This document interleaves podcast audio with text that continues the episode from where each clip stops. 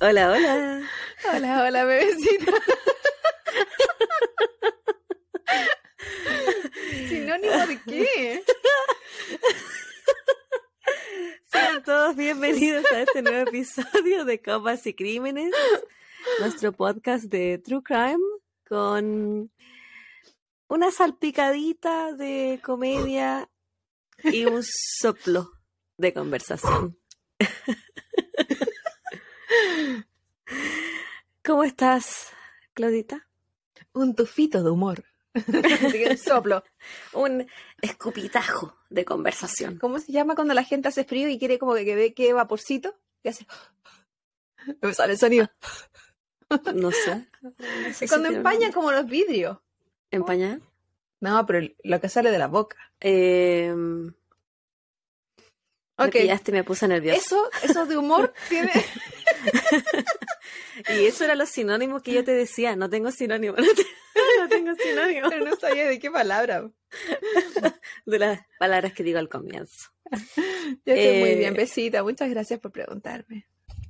¿Cómo estás tú? Bueno. Estoy bien también, sí, estoy piola. Qué rico. Estoy, estoy de gusto. Sí, estoy saliendo de, de un fin de semana de tres días, así que estoy descansadita. Mañana te voy a trabajar, se supone. No, no es seguro. Así que quizá tengo otro fin de semana, otro domingo mañana, uno nunca sabe. Ojalá, pero ojalá lo, ojalá lo, ojalá no, pero ojalá sí. Ojalá sí y no. esa, esa dualidad. Ojalá no por el, por el dinero y ojalá sí porque soy floja, porque no quiero trabajar. Sí, esa dualidad de la necesidad y el placer. Ese fino límite entre poder pagar las cuentas y dormir un poquito más. Y ser feliz. Eh, ¿Qué estás tomando? En este momento té, pero Ay, Claudia. ¿Qué tengo aquí para servirme? Su agüita de orina. Ay, que la puedo abrir. Espera. ¿Por qué no la abres de antes? Porque. No, que no sé. Tú tienes que ser como en la tele cuando muestran así como eh, el plato que van a cocinar y ya lo tienen como hecho en distintas etapas, entonces tenéis que tener como la botella sellada para mostrarla y después la botella ya abierta para y después otra botella más que donde ya te serviste el vasito. ¿cachai? Yo quería hacer el efecto de la. Del... Pero, está, estás quedando no vergüenza. no puedo abrirla. Es una tapa rosca y no puedo abrirla. Pero Claudia. Pero tú puedes. Ah, bueno, lo voy a. Cuando logre hacer esto antes de que se acabe el episodio.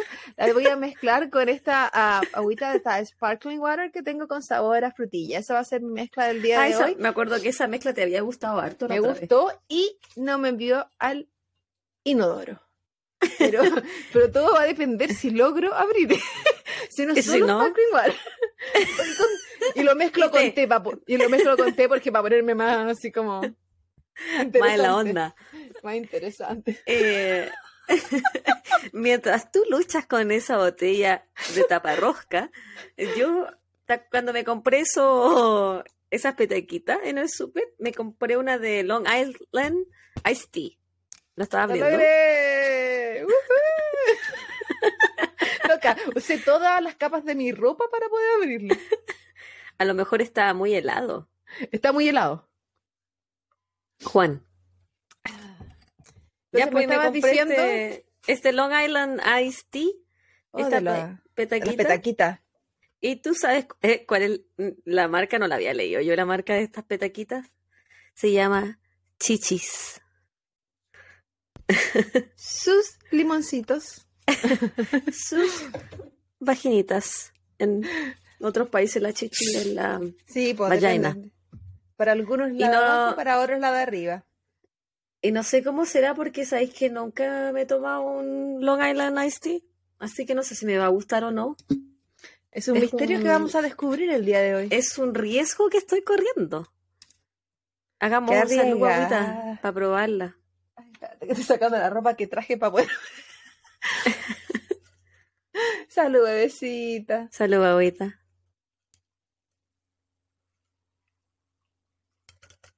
Ay, qué rico me queda esto. ¿No te gustó? tu cara de. No. Ah, la hueá sabe a Sa- moco. sa- Sabía que tiene sabor a esos jarabes de la tos que uno le daban cuando chico, pero no el rico. El que ya te tomáis cuando está como en la adultez. Tiene un sabor como El sabor entre amargo y uh, esa weá. Tiene sabor a medicamento, pero va a tener que tomar al seco para poder abrir la otra botella que tengo conmigo. que es de otro sabor. Digo, Porque tengo margarita. ¿Por qué no la dejáis a un lado y se lo dais a tu... Ah, no, tenía otro vaso. No sé, era porque se lo dejara de tu marido. Tengo otro vaso, pero es, es grande y es con hielo. Mm. ¿Y cómo voy a servirme? Tengo como un kilo de hielo ahí metido. ¿Cómo voy a servirme esa Sí. petaquita con tanto hielo? No, puedo tomar por agua. Pucha, Pero quizá como en tres sorbos más me guste. Yo sabía veces- que a estaba veces corriendo que- un riesgo. A veces hay que esperar que se derritan un poco los hielos, ahí le cambia un poco la vida. No. O también le puedes echar un poco de margarita adentro y mezclarlo. ¿Y qué pasa si me queda peor, weón? Pero vos sí dije un poco. Unas gotitas de cariño. No sé, no creo. no creo. No estás tan aventurera hoy. Yo No, hacer, porque así que- aventurera soy. Es que no sé si me quiero arriesgar de esa forma. Si ya no me gustó. Ya. Mejor Oiga. quedarse con eso. Guaguita, hoy este tiene algo bonito que contar. Sí. Algo muy bonito. Llevo dos noches durmiendo ocho horas de seguido. De corrido. ¿En serio? A mí eh, despierto en el medio, pero no es como porque me tengo que levantar. po. Es como, uh, han pasado cuatro horas y no es momento de levantarme. sí que es maravilloso. Eh, onda, tampoco me está acostando tan temprano, pero oh, Nunca. Nunca te acuestas temprano. no, pero las últimas dos noches, entre las 11 y las 12. El otro día me acosté a las 8, pero no me quedé dormida a las 8 porque sabía que con eso iba a despertar a las 2. ¿Y para qué? Para que para después tener problemas para el otro día. po. Porque cuerpo de anciana. Así que me aguanté, vi una película, me reí demasiado. Una película en Netflix. ah, no sé si viste la película Bad Moms. Sí. O sea, ahora salió el Bad Moms, pero versión eh, Navidad. Y es ¿Verdad? muy graciosa. Yo no me acuerdo de la primera que hayan salido las mamás de las mamás. Pero en esta No. aparecen las mamás de las mamás. Y te lo juro que una de ellas es mi mamá. Y loca, yo me reí tanto que al otro día mi mamá le dije, ¿sabéis que vi una película y una señora hacía esto, esto? Y te lo juro que justificaba todo lo que esa señora hacía. Y yo le dije, eras tú. Y ella, La "Señora, voy a eres tú". ver y voy a vas a adivinar cuál es saber cuál es. Te iba, Sí. te iba a dar un dato, pero ya que la vaya a ver no te lo voy a, no te voy a No, no, no, la voy a ver. Hoy día no. Quizá la vea el fin de semana. Sí. Pero te lo Eh, juro tenías que- razón con lo de los sorditos. Creo que cada vez me va gustando un poquito más, pero igual me desagrada. Tiene como un, Cuando tú lo terminas, como el sabor que te queda después es como de medicamento. Ya, a veces pasa. Pero que el hielito haga su trabajo igual. Sí. ¿Y tu bebecita? ¿Algo bonito? Lo que te dije antes, porque Sí, vengo pero la gente de no lo de semana de sabe. tres días con la posibilidad. Ah, pero lo de hoy. No, pues si lo dije al principio. Y lo Y lo, y lo de hoy es que hoy día, bueno, con el, el Esteban, hoy día es su domingo, los miércoles, los martes y los miércoles él descansa. Entonces fuimos a un parquecito eh, techado con juegos para bebecitos, como entre 2 a 5 años. Y ahí nos estuvimos, nos entretuvimos bastante, fíjate, tirándonos de los resbalines, pasando Ese lugar por es los obstáculos, sí, en el que fuimos nosotras como cita, como pareja. como, ma- ¿cómo se Como llama? La- madres. La, la serie que vemos, Working Moms, la de como Canadá. Sí, es muy buena esa serie. Es muy buena esa serie, weón. Me encanta esa serie. Ahí estábamos nosotras dos. Con la. Claudia somos personajes de esa serie. Si ustedes Working adivinar, Moms. si ustedes ven Working Moms, quieren adivinar qué personajes somos, Vea la serie y nos escribe. Ahora, si quieres saber no- Si quieres saber cuál es mi mamá en la, en la película, también véala y puede escribirnos por interno. ¿Cuál cree que es mi mamá? Sí, nosotras eh, somos personajes de Working Moms, muy chistosas. Aunque la Claudia no es mamá de eh, humanos, ten- tiene un bebé animal. Pero sí nos sentimos reflejadas con hartas weas que les pasan a ellas. Y nos reímos a carcajadas. Porque uno sabe, porque ellas en la serie no solo son mamás, son como en la vida real. Son una persona con, con, muchas características en su vida. O sea, ahí es donde uno. Muchas facetas. Bueno, y eso, pues fuimos al parque, la pasamos bien, eh, estuvo muy entretenido, nosotros la pasamos chancho. El Esteban no había ido a esos parquecitos todavía porque las veces que hemos ido antes él no había podido. que trabajar. El hombre tiene que. El hombre tiene que mantener este cuerpo. Un proveedor. Sí, sí, él es. Él es, es su labor, proveer, proveer. a nosotras. Exactamente. Para que yo pueda tener HBO Max, para que yo pueda tener Hulu. Para, cuando yo, vaya a verte, tú puedes invitarme a esos lugares. Sí. para que. Para cuando tú vengas, yo te diga, Claudia, vamos, vamos al super, yo pago. Claudia, vamos a este parque. Claudia va a ir a un minigolf, tengo una invitación. ¿Verdad?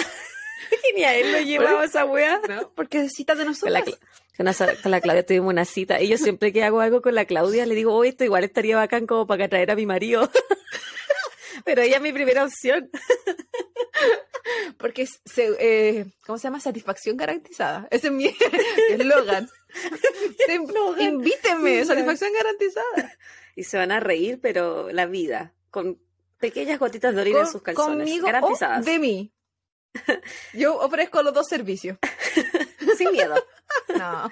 Ya, pues la wea no, que pasamos bacán, pero lo que vino después fue una tragedia. Eh, la maternidad llena de aristas, bebé. Eh, entre que uno hace cosas para que tu bebé se canse y, tenga una buena siesta y, no la se vida, Y la vida juega una mala pasada. Y como los toddlers son unos teenagers en pequeños cuerpos, eh, la Bendy no estaba ni ahí con dormir. Y bueno, no, no, me fui a acostar con ella porque yo tenía sueño. Dije, ya me voy a acostar con ella a ver si se duerme. Entonces me acuesto, cierro mi ojo y estoy así como quedándome raja y siento como un dedito bien pequeñito que me empieza a hacer así.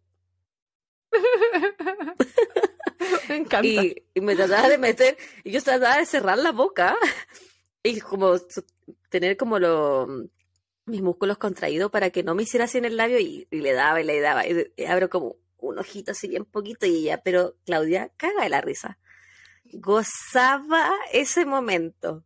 Entonces, no, como la maldad. no hubo siesta. No hubo siesta y después, cuando le dio el, tutits, fue terrible. Usted, si alguno de ustedes ha cuidado niños, niños sobrecansados, esa weá sí que es estresante, concha su madre. Este es como estar en el infierno. Pero es como uno mismo. si uno está sobrecansado, uno no es uno mismo. No. Uno anda más irritable. Con la diferencia que yo sobrecansada como decimos con mi amiga la, con la Patti, cuando yo estoy sobrecansada, nadie me pone la manito en el pechito. Nadie me canta la cuncuna amarilla. Nadie me mece cuando estoy sobrecansada. Nadie quiere estar contigo cuando estoy sobrecansada, por lo odiosa que eres. nadie te pone ninguna manito en el pechito. Yo cuando estoy sobrecansada, yo creo que yo ya estoy en... La manito en la cara para pegarme. Logré una meseta de sobrecansancio en mi vida. que yo ya no sé cuál es la, la Claudia no sobrecansada, ya no sé cuál es la verdadera. Porque es como tu nueva versión. Sí, quizás algún día, quizás esa Claudia va a querer vivir. Y no lo sabemos porque no lo he descubierto. Quizás esa Claudia espera formar una familia y durar hasta los 120 años. 110 para tener una jubilación en Chile. O algo así, pero, pero no, quizás estoy... Ese ya, aprendimos algo nuevo hoy día. Yo creo que tienes que descansarte para ver si de verdad quieres vivir o no. Sí, algún día. Pasado los 50, pasado los 50, porque no es que tú te quieres suicidar, es como que no quieres vivir mucho nomás. Sí, no, no, no, no. Cosas que a mí me desagradan. Cada vez que lo dices. Pero bueno, atrévete a aceptarlo. Dijo este tres. No, no quiero. eh, Claudita. Bebecita. Tenemos unos saludos. Así es. Parte tú, parte yo. Parte. No, parte tú. Yo me invita. Estoy con la notita. otro día cuando estaba editando el video, porque aparte que fue súper larga la introducción, la tarjetita la moví tanto todo el rato. Hablé mucho rato con la tarjeta, antes y después, porque como que mandamos los saludos, pero yo no la solté. Especial. En fin. El saludo del día de hoy es para, no sé el nombre de esta persona en específico, pero su Instagram es Chai Poplin, guion bajo. Y escribió cositas muy bonitas, lo mismo de siempre, que nos mandan apoyo, nos mandan saludos, que les gusta el podcast. Así que muchas gracias. Fue hace un, eh, par de, de días atrás, bueno, cuando, cuando salga este episodio, un par de semanas atrás. Así que muchas, muchas, muchas gracias. Estamos siempre atentos y respondiendo y leyendo todos los mensajitos, ya sea por interno o en los comentarios de las fotos. Esta semana, con la Javi, eh, nos organizamos para empezar a, a mandar estos saludos de la manera más eficiente. Y vamos a empezar a decir lo que la gente dice textualmente. Porque. Textual, yo no lo anoté, pero Claudia. No, pero no ahora. pues, ahora yo tampoco lo dije, pero dije cuando empecemos. Cuando te dije que empezamos a mandar la cuestión al correo. No me acuerdo que me hayas dicho eso. Pero si me dijiste que no era una buena idea. O sea, me dije, sí, no sé, sí. Pero me dijiste que iba a mandar un pantallazo, no que había que decirlo textual. Ahora como que me puse nerviosa. Pero ya lo vamos a tener, po. O sea, o sea, va a ser diferente. es que a mí me gusta como en la improvisación igual. Sí, pero siento que la este improvisación, yo mezclo personas, por ejemplo, la otra vez que le dije a una niña que era de México y era chilena. Pero perdónate por eso, ya basta. Tercera vez que decís lo mismo, weón. me perdonaré por cambiar la, nacionalidad Igual es interesante, como a mí los pacientes me dicen que soy de todas partes menos de Chile. Ah, yo también. He sido de tantos países, tantos. Yo igual. Porque en Chile al parecer no existe. Entonces, no, es opción. Yo cuando empecé a trabajar en el primer hospital, mis colegas no sabían dónde estaba Chile. No sabían dónde estaba, weón, en el mapa. Pero si no se saben los estados, iban a saber Chile. Mm, es verdad. Sí, Los perdono. Estamos pidiéndole mucho a la geografía de la gente de acá. Oye, hagamos un saludo tú y un saludo yo. Eh, ah, dale, dale, dale tú el otro.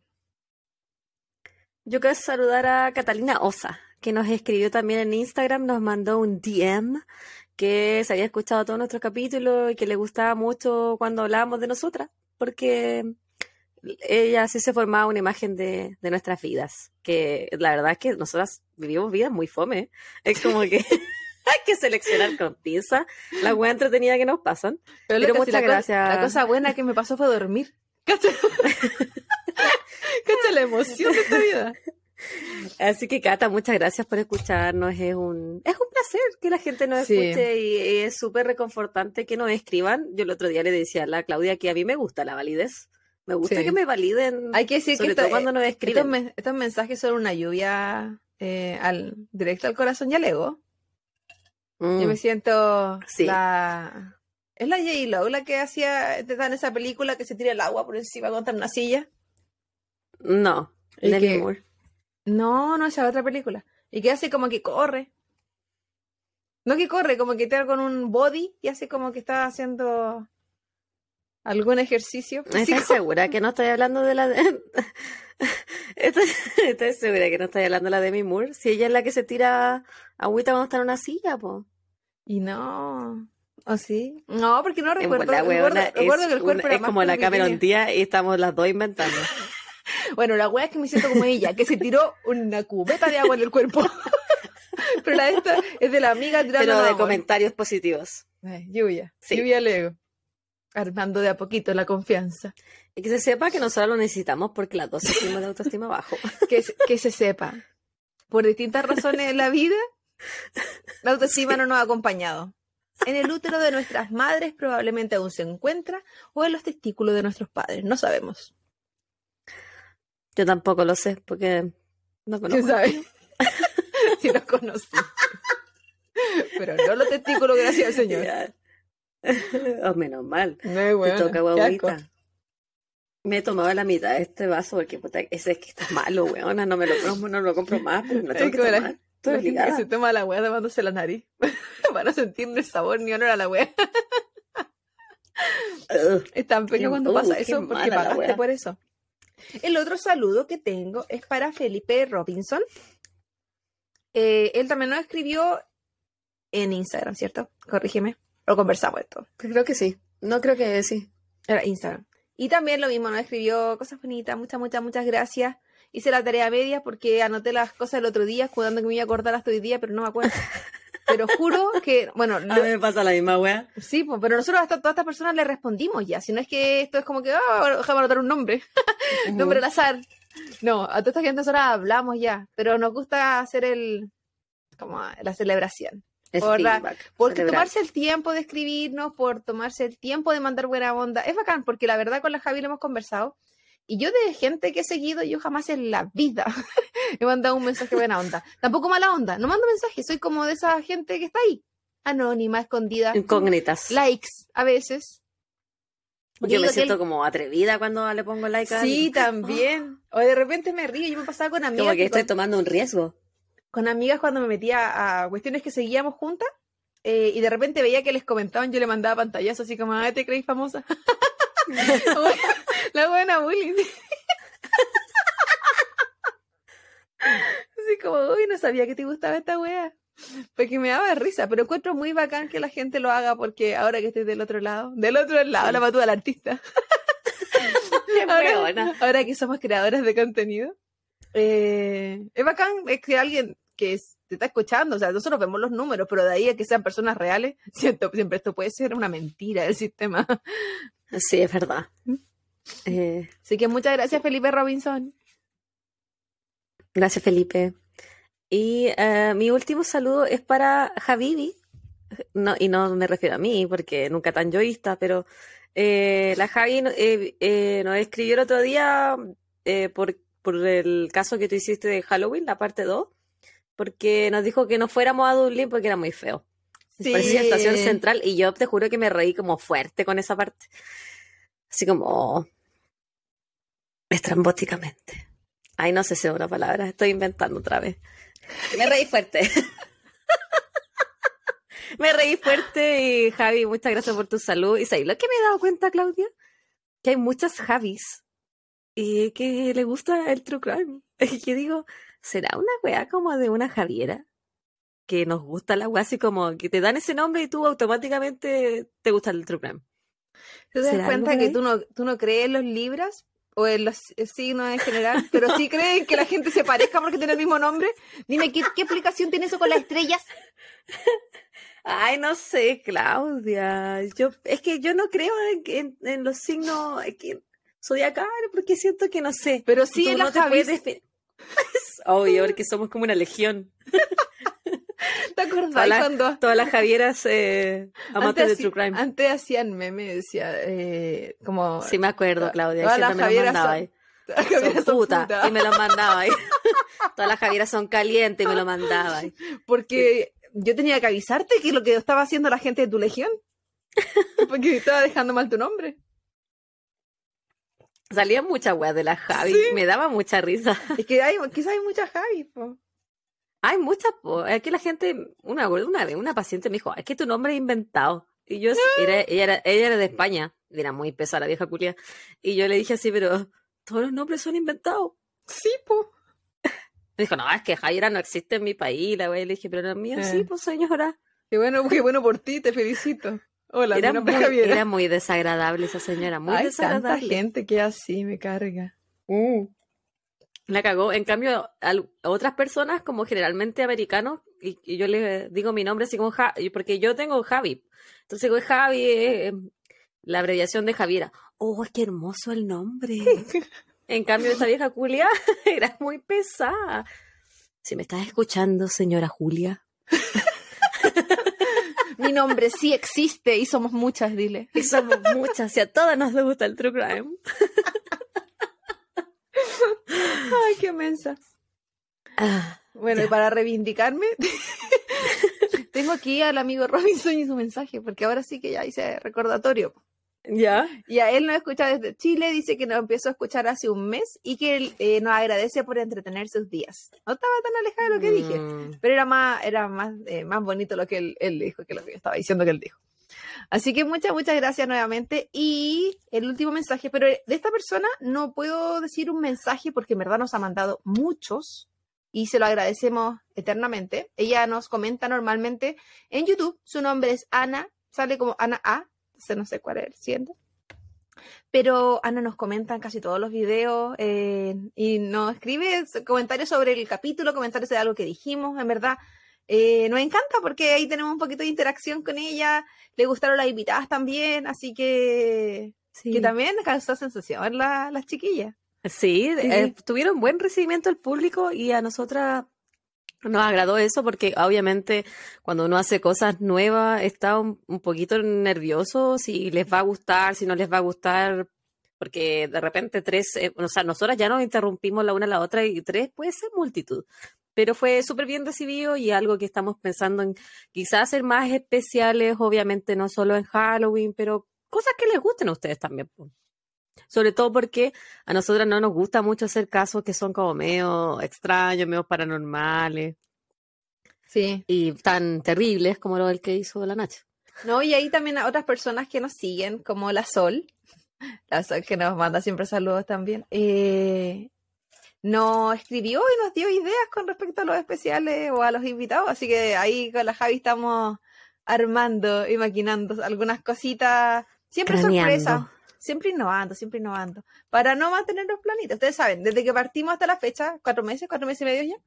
Eh, menos de cuatro meses. Es de julio, estamos a noviembre.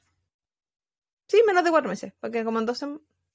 Sí, como el, el 18 de noviembre, guaguita, cumplimos cuatro meses. De amor Después lo leo. no, de esos años, pues, mi amor. Pero mi relación más larga. Por eso tu mamá me tiene mala, pues, weona, porque somos pareja. Sí, bueno, a todos los anteriores también casi. Pero te sientas especial. No, yo me uno a, esa, a ese saco. Es que a los demás los quería hasta cuando ya se portaron mal, po. pero digo, sin razón. Existí, ok. envidia, envidia, chiquillo. Yo sé por qué me tiene mala de esa vez que te desubicaste en la mesa. Y yo estaba ahí, yo creo que me agarró mala porque, en esa porque debe haber pensado, ella debe haber pensado que yo te decía esas cosas, que yo era mala influencia. Cuando ella se enteró que no eras conservadora, y ahí ya... Que era lo más liberal. Si ella no es la madre de Teresa Calcuta, yo no quiero que sea tu amiga. mala influencia. Sí, mala influencia. ¿Algo más eh, que decir? ¿Algo más que acotar? Eh, un eh. saludo para la amiga Dora que nos escribió en Evox. Un saludo nuevamente para Nacho Luengo, que nos volvió a escribir en Evox y nos dijo que le habíamos quedado al debe porque solo habíamos subido 35 minutos de la intro y no los 40 que le había pedido. Yo le expliqué. Y vamos a revelar que ese, la Claudia lo editó porque realmente eran 45 minutos de nosotras hablando de nosotras. Exactamente 46. que no podemos revelar. No, tenemos, la, tenemos una idea de, de en algún momento tirar quizá una especial de, de todas las, ediciones que hemos pegado, porque no es que sean mal, a ver, las funables, no, amigos, no me voy a hacer ese daño, por algo me recorto, pero la, la, como el episodio ese, eh, no, pues era solamente porque nos alargamos y nos excedimos. Y está bien, somos, somos bastante egocéntricas, pero esto se nos fue de las manos. yo, yo, yo, eh, no, y yo también, ah, no, y yo, y yo, se, y después seguimos en el episodio y después terminamos el episodio y seguimos hablando de nosotras, que también me tuve que cortar ahí porque yo me puse a hablar de mis relaciones y mi trabajo y a quién le importaba si no tenía nada que ver con la wea. En fin. En fin, yo creo que esto es una buena señal porque han pasado 28 minutos. Oh, estamos poniendo la, la hora en que se termina la introducción en las descripciones de los episodios. Lo pusimos como informativo en Instagram, pero si en el caso usted no sabe o si alguien le pregunta así como, ah, quiero saber tal caso, pero no me interesa escuchar a las cabras. El, en, en, las descripciones de cada episodio, si usted lo escucha en, Spotify, lo va a ver abajo, si lo escucha en Evox, lo va a ver también en la parte de descripción. Si nos ve en YouTube, también está la descripción. Cualquiera sea su plataforma, ahí está la descripción y del caso y además en qué minuto empieza el caso. No, pues si que se saltan esta parte si es que quieren, porque siempre es variable.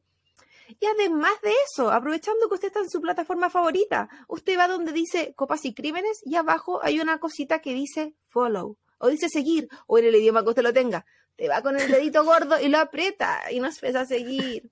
Y si ya nos sigue, va a otra plataforma. Y si les gusta descargar aplicaciones, las descarga todas y nos siguen todas. y eso, muchas gracias. Por favor. Bueno, Claudita, el, caso que te, que te traigo hoy día eh, no sé si te acuerdas que hace un par de semanas hicimos como una encuesta de qué caso quería saber, escuchar la gente este, esta temporada 2. Y yo di tres opciones. Ganó una que yo no quería que ganara. La historia de nuestra vida. Yo quería otra opción, pero esto es eh, fue un evento democrático, por lo tanto yo hago lo que quiere la gente. Y ganó la, em, la historia de Dorotea Puente, fíjate, esa ganó. Así que hoy día vamos a hablar de ella. La Dori. La Dorotea. Entonces, esta historia comienza en 1988, específicamente el 11 de noviembre. Álvaro Bert Montoya era un hombre que padecía de esquizofrenia.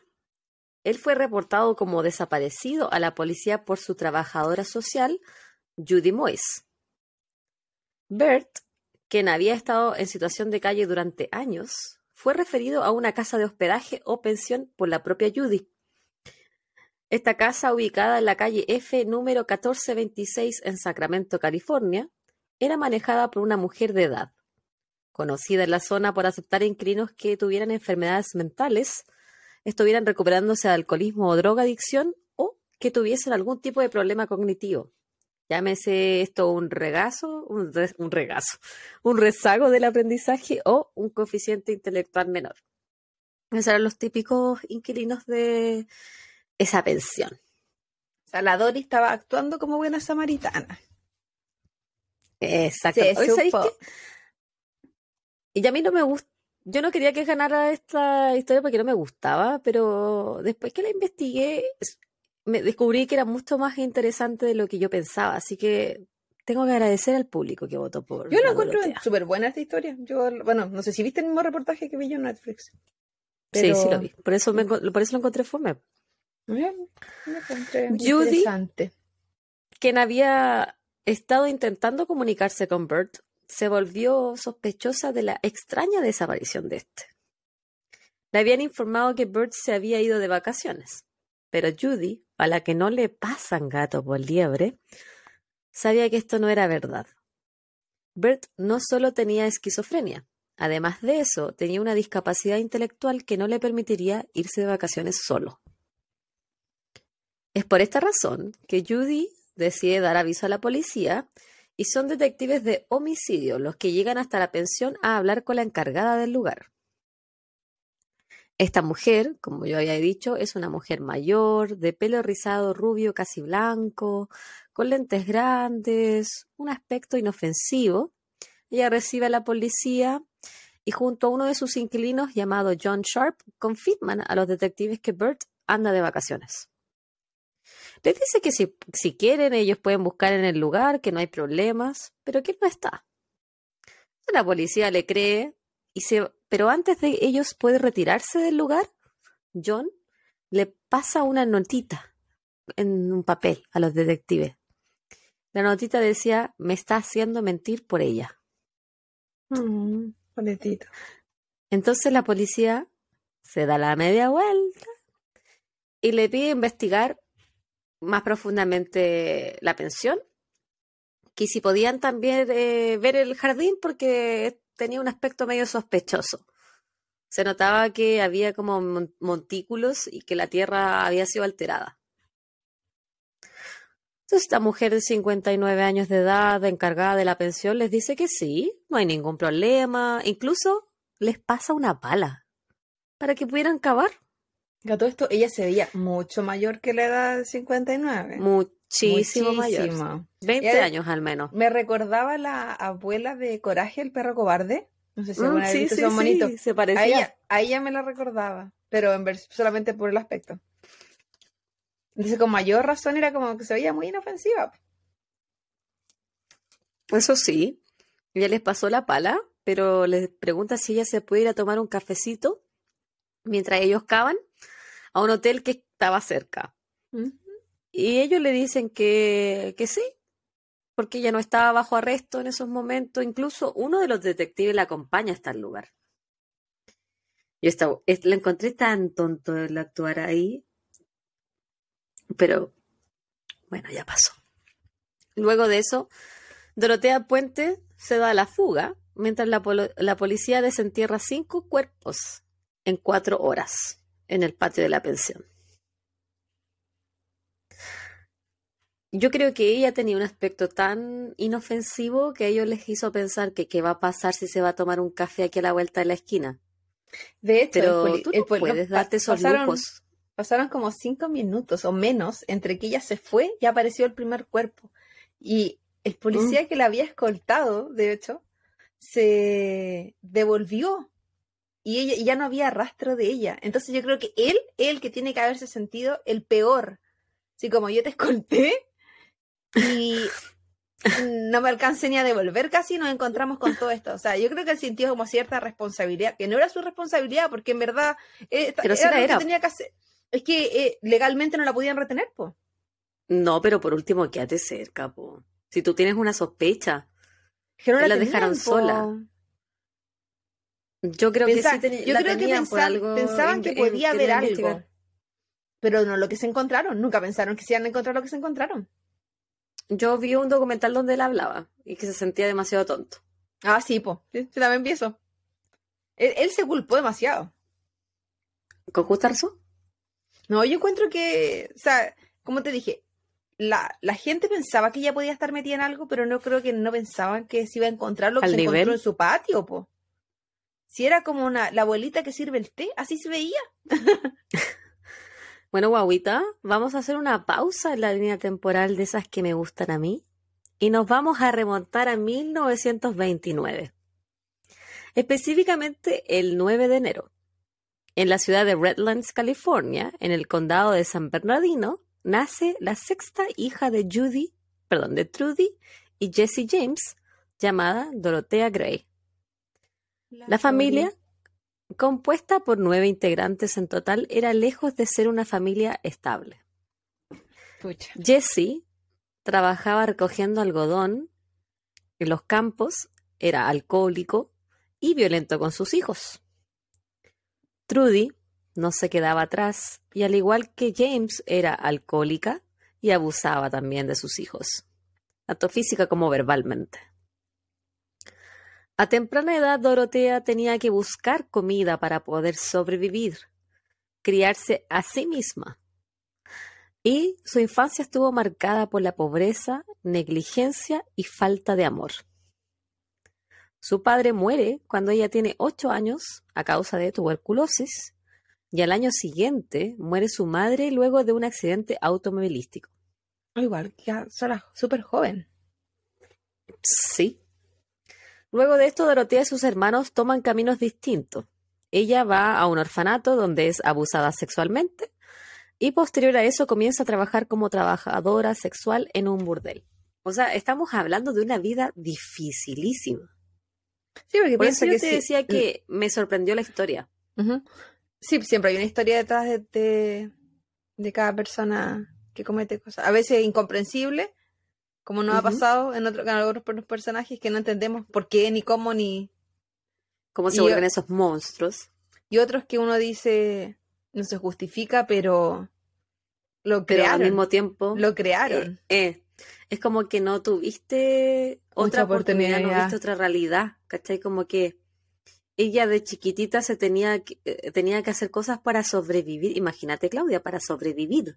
Mm. O sea, para buscar comida. Yo en el- en el documental que vi, que no es el mismo que tú estás hablando, porque yo vi otro distinto, aparte del que tuviste, Sí, que tenía casi como que sacaban de la basura comida, ¿cachai? No sé, el, el que yo vi, que viste tú, eh, o sea, el que yo, uno de los que tú viste, pero el que yo, ah, no se El complica. de ¿no? Netflix, el de Netflix. Ese no habla de la vida de ella el pasado, habla de lo que No. ella hizo y de cómo lo hizo, Sí. porque lo hizo y de la vida de la gente a la que se la hizo, pero no habla de Sí. la vida de ella. Y por eso ¿Qué? yo lo encontraba tan fome, porque Te a lo mejor no faltaba, tenía mi- el contexto. Me falta Me información. faltaba ese qué sé Es que- yo. Era el, eh, finalmente era el crimen nomás, pero Sí. ¿quién es el autor? ¿O quién las víctimas? Por último, más, dame más información para entender el contexto. Bueno, el, en 1945, a sus 16 años, conoce a Fred McFall, un veterano de guerra de 22 años. Ellos se casan y se van a vivir a Gardenville, en Nevada. La pareja tiene dos hijas. La primera nace en 1946, pero no es criada ni por Dorotea ni por su marido. La niña queda en custodia de familiares paternos. En menos de un año nace la segunda hija de la pareja, la cual es entregada en adopción. En 1948 ella queda embarazada nuevamente, pero pierde este bebé. Finalmente la pareja se separa ese mismo año y Dorotea se va a vivir al sur de California. Luego de su divorcio y viviendo en Riverside, Dorotea comienza a falsificar firmas de cheques, por lo que termina en prisión durante cuatro meses. Cuando le dan la libertad condicional, ella se va de Riverside y se rumorea que vuelve a quedar embarazada y que probablemente volvió al trabajo sexual.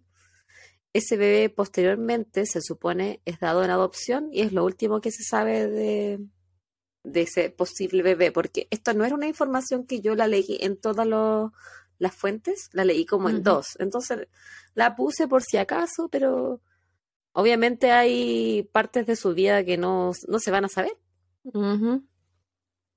A menos que las cuente ella. No, que probablemente esas partes igual las tuve que haber contado ella de alguna u otra forma, pero quién sabe también cuando uno cuenta las cosas, no, no siempre la información que llega después de el, que escuchó necesariamente la real. En 1952, Dorotea conoce en la ciudad de San Francisco a un hombre proveniente de Suecia llamado Axel Johansson. Ellos se casan y se van a vivir a Sacramento. Se dice que la pareja tenía una relación volátil, peleaban constantemente, y Dorotea había adquirido un problema con el alcohol y el juego, lo que no ayudaba a su relación de pareja. en el 60, un tema con el apego. Yo creo que ella estaba buscando algo que le hiciera como un símil a un núcleo familiar, como prácticamente no lo tuvo. Pero Porque tampoco... si a los ocho años se murió su papá y a los nueve se murió su mamá, o sea, ¿tú de qué te acuerdas después de eso? Pero hay gente que se aferra a los temas familiares, entonces cuando tienen hijos se aferran demasiado para que esos, esos niños nunca les falte lo que ellos les faltó. Y ella dio tres hijos. Que quizá no iba el, apego por ese lado. Quizá haya buscado un apego como pareja. Yo quizá buscaba una protección, pero no necesariamente tener una familia. Pues. Porque también, ¿qué, ¿qué ejemplo tenía ella de madre o de padre? Pero en ese caso hay mucha gente que ha vivido en, en orfanatos que, que, crean familias porque sienten que algo les falta también.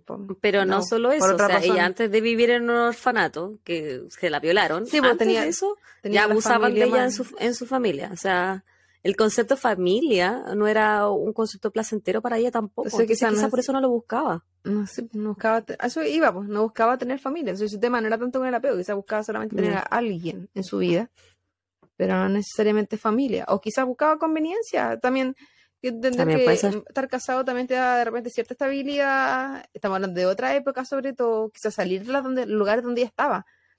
Que, o trabajar en prostitución, o trabajar en burdel, o trabajar en, lugares que tampoco, en verdad, le estaban dando una vida, quién sabe, que ella no quería. Pues. Sí. En el 60, ella es arrestada por ofrecerle una felación a un policía encubierto mientras se encontraba en un burdel. Según Dorotea, ella se encontraba visitando una amiga en ese lugar y no ejerciendo el comercio sexual. Sin embargo, y se topó con el policía y, le ofreció, y le ofreció un pet. Así como por si acaso. Así como hay que ir al baño, ¿qué por si acaso, voy pasando por aquí, solo te pregunto por saber. A ver si estás de ánimo. Eh, eh, le, dan, le dan 90 días de prisión después de, después de este evento.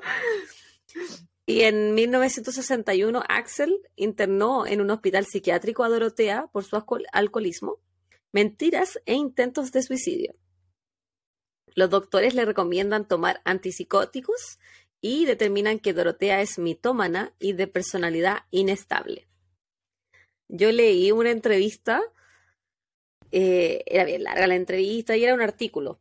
Y él el periodista decía que realmente ella era muy mitómana, porque, pero ella se creía profundamente sus mentiras, o sea, se creía que había sido amiga del presidente, que había salido en una película donde ella obviamente no había salido, pero casi ella era la protagonista. O sea, ella realmente creía las cosas así brígido.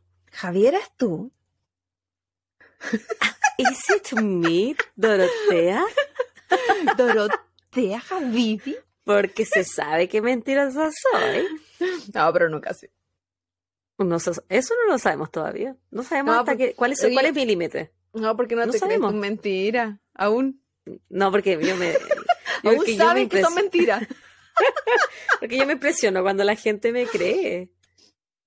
Lo debo decir muy en serio, como cuando le dije a la morocha que mis pechugas eran de silicona y me las agarró, yo dije, no puede ser que me crea aclaremos, aclaremos que esas son el tipo de mentiras de la Javi, no mentiras reales. Sí, no es que, no, es que diga que está viviendo en Las Vergas y en verdad está viviendo en Chile. en Las Vergas. no es que diga que soy mamá y en realidad no lo soy.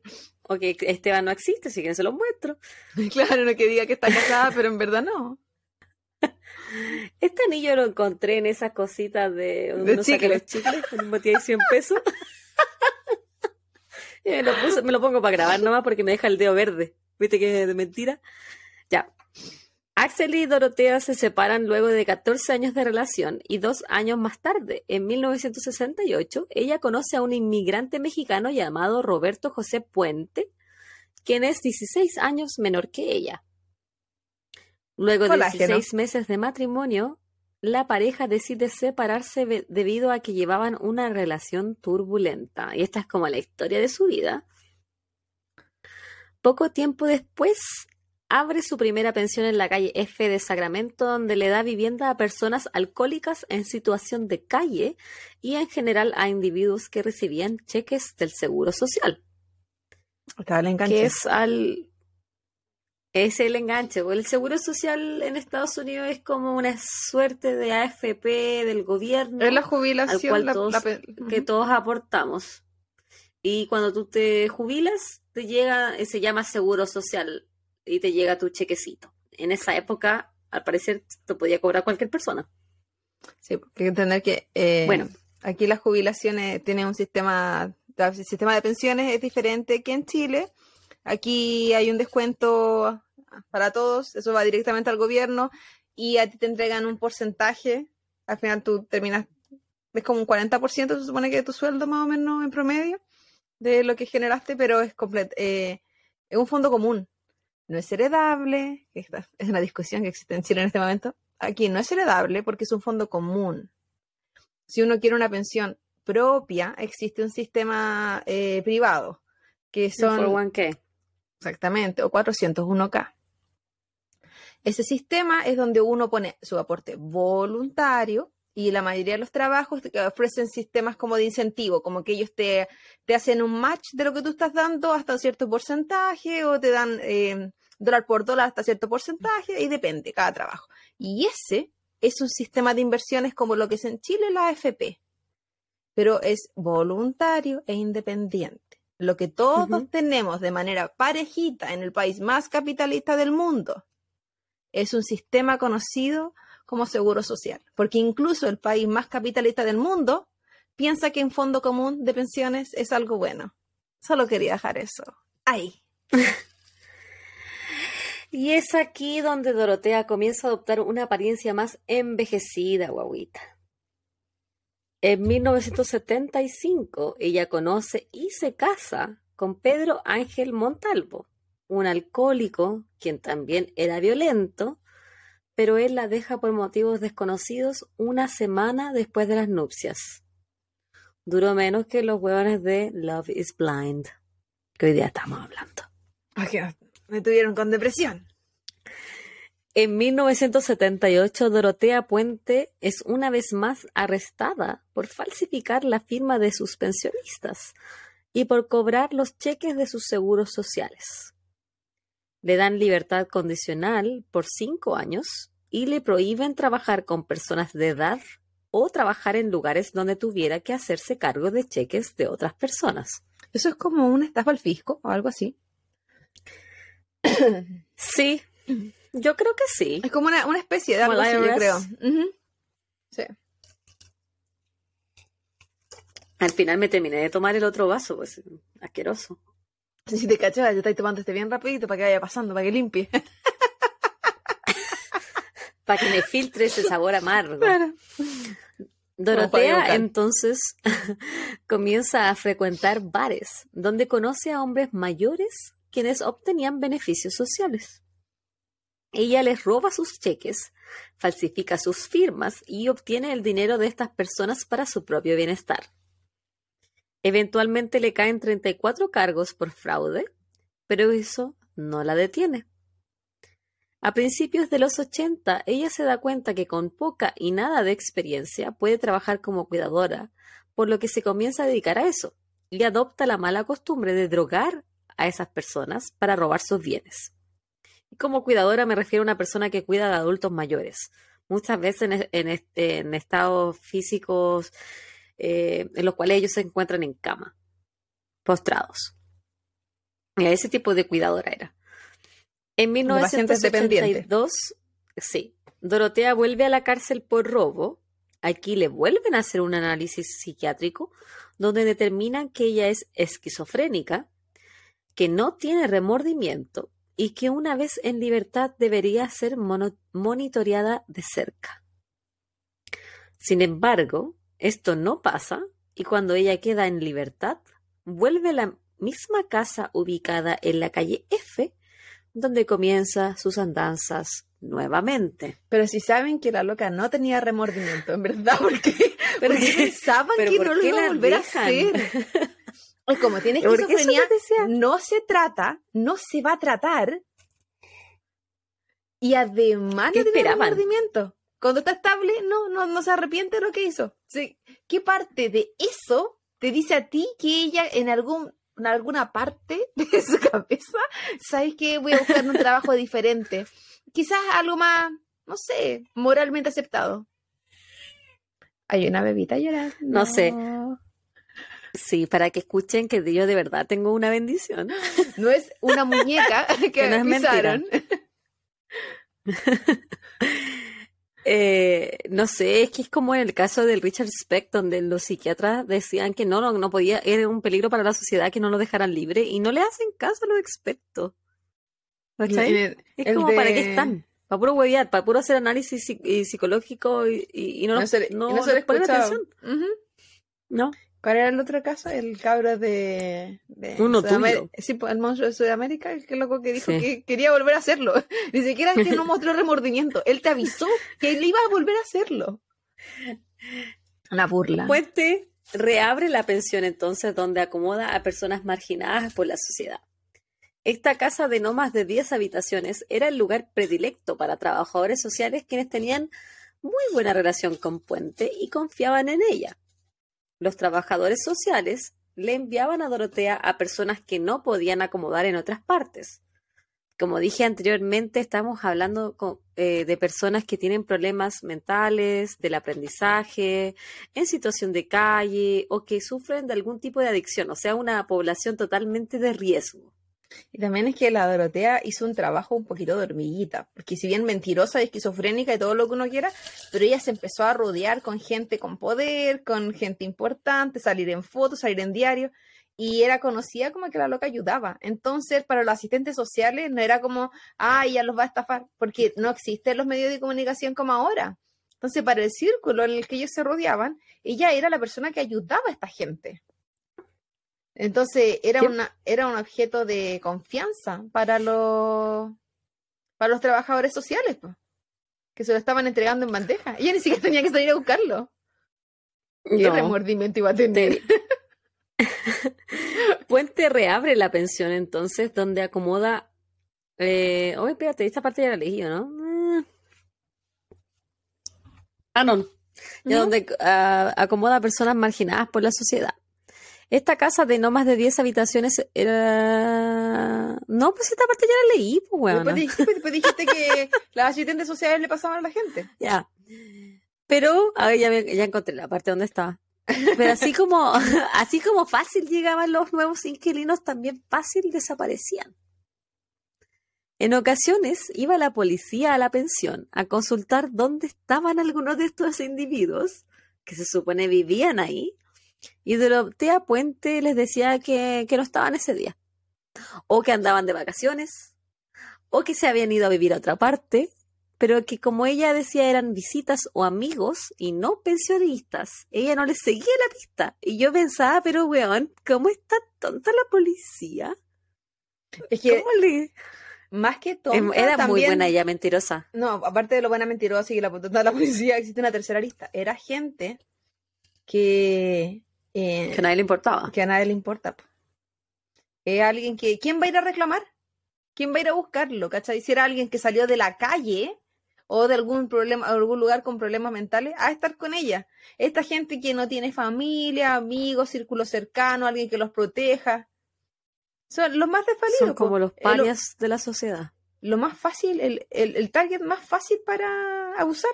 Si es como mm. en hemos visto otros eh, casos de asesinos que solo matan gente en la calle. Porque ¿quién los va a reclamar? Po? Es como los que parten asesinando o, maltratando animales de la calle o qué sé yo. ¿Quién? ¿Va a venir la mamá del gato, la mamá del perro? Es la, el aprovecharte de, de tu poder, pues finalmente. Y ese es el caso con esa gente. Que súper triste encuentro. Súper triste. Impunidad total, pues esa es la sí, pues, Se aprovechan de la vulnerabilidad. En abril de 1982 eh, llega a vivir a la pensión Ruth Monroe, una mujer de 61 años, quien habría sufrido la pérdida de su esposo hace poco tiempo atrás.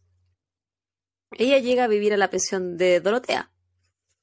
Las mujeres habían conocido hace un tiempo atrás, gracias a un amigo en común, y ellas habían formado una linda amistad.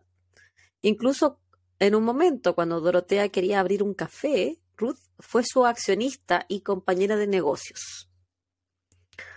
Dos semanas después de su llegada a la pensión de la calle F, Ruth Monroe fallece a causa de una sobredosis de codeína y paracetamol. Ruth, quien estaba pasando por un momento depresivo luego de la muerte de su esposo, pasaba la mayoría de su tiempo acostada. La policía no pensó que podría haber terceros involucrados en la muerte de Ruth, por lo que esta no es investigada. En el documental que yo vi sobre la Dorotea Puente, habla el hijo de Ruth. Y él dijo que él iba a ver a su mamá casi todos los días después del trabajo. Su mamá no consumía bebidas alcohólicas y las comenzó a beberlas cuando estaba en la casa de Ruth. Un día él la fue a ver, le, le preguntó qué estaba tomando y ella le dijo, no, es que este trago me lo prepara la Dorotea porque me ayuda a calmar mis nervios.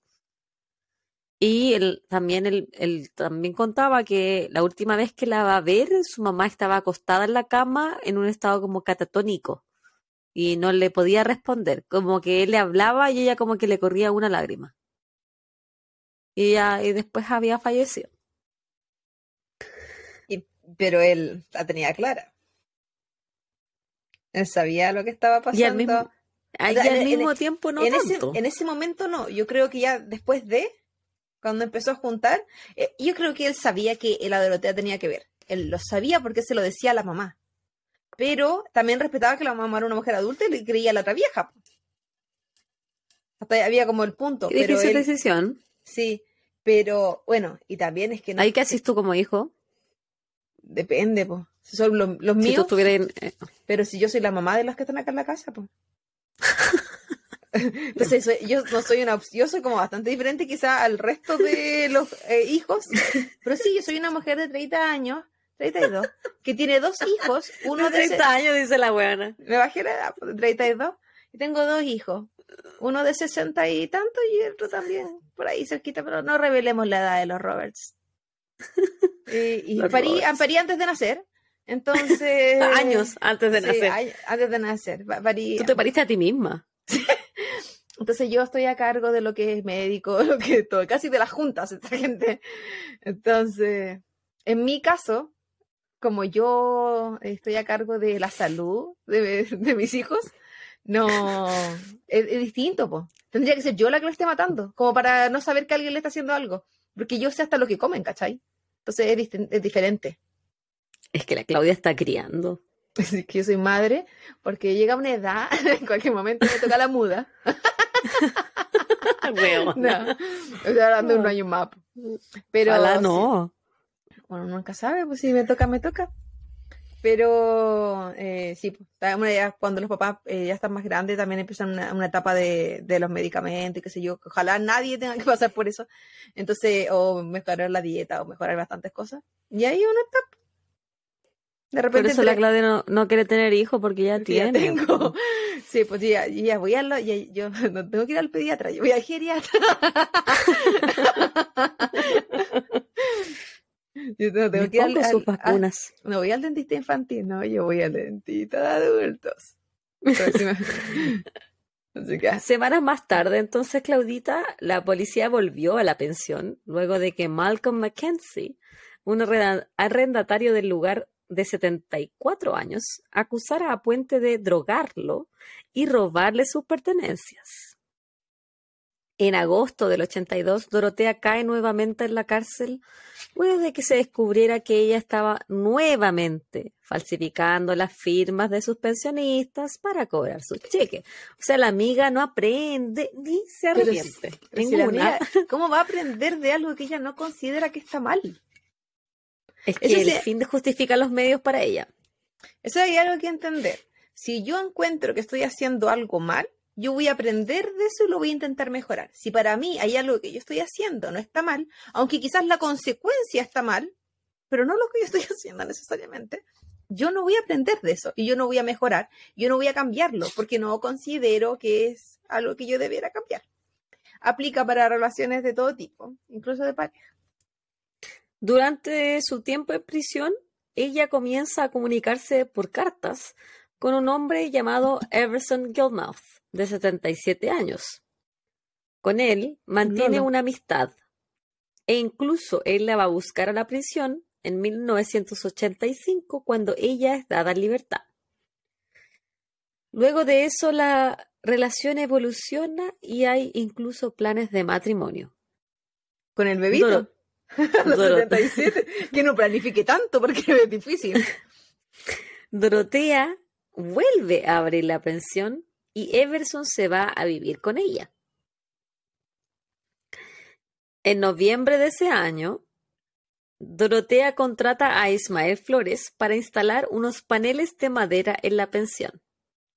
Luego de que él termina esta labor, ella le pide si le puede construir una caja de 6 por 3 por 2, en mediciones en pies, por si acaso, para ella poder guardar, comillas, libros y otros ítems. Cierro comillas. Ismael. Énfasis en ítems. Ismael accede y Dorotea le paga 800 dólares, igual harto, por su qué año era? En el 85. 200 dólares en esa época era harto. 800. 800. 800. más de, con el doble, ¿o no? Escaleta. ¿Sí? ¿Para una caja? ¿Para un libro? Sí. La, buena inversionista. Y por hacer esos paneles, yo creo. Bueno, aparte de pagar los 800 dólares, le da una camioneta roja. Le dice que la camioneta era de su pareja, que vive en Los Ángeles y que ya no la necesita. Uy, que me molesta los lento, me lo debería haber sacado. ¿El loco de 77? Sí. Eh, ¿Cómo? Ah, sí, pues, el de 77. Supuestamente eh, él necesitaba la esa camioneta. Sí. Eso sí. A veces pasa eh, que no se maneja al lado de Jesús. A, a, a veces pasa que no, te, que no necesitas chofer, ni, ni auto, ni rueda. Podéis volar. Por favor, déjame continuar. Le pide que si la puede ayudar a mover la caja que ahora ella había clavado y sellado sin que él pudiera ver lo que ella había puesto adentro. O sea, ella la llenó cuando él no, no estaba y, la clavó y la, cerró. De libros. Puente. es que, era, una, biblioteca muy privada. Entonces, volar era pura eh, libros porno. Sabía que su manga así, gente. Sabía que eso Pero ¿cómo sabías? Me imagino su mente. Porque así es tu mente llena de penes. El libro de, de la María Fernando de Buena que Crazy tiene puros penes en la portada y puros penes en toda ¿Ah, la hojita. Sí, el mono pilucho. Ese eres tú. Por favor, Claudia, a lo mejor mi mamá algún día quizás pueda escuchar este podcast. Y que se entere, que se entere. De hacer obsesión de su hija. Puente entonces le pide a Flores que le ayude a dejar esta caja en un galpón. Como los galpones que uno arrienda acá, porque no sé si en Chile se puede, yo creo que sí, que uno arrienda un galpón y se lleva sus cosas y tú mantienes la llave y pagas un arriendo mensual. No que yo sepa, allá en Chile así, conozco en Chile que hay de empresa. Hay una bebita. Eh, hay, una bebita hay una bebita llorando en mi puerta. ¿En tu puerta? Sí. me, siento, muy mala madre. No, si está con su papá, no está sola, pues weona, nunca tan negligente. Ay, si eh, fuera ya Me la imagino en la puerta. Ah, como, la, como hoy día en el triciclo, en la parte de atrás de tu espaldita. Pero en la puerta. Entonces ella y él con mucho esfuerzo mueven esta caja extremadamente pesada y, supone que se la van a llevar al galpón. Pero en el camino ella cambia de opinión y le pide que pare cerca de un río, donde arrojan la caja. Es que los, querían que los peces leyeran. Es que ella quiere educar a toda costa. Y estaba mandándola para Atlantis.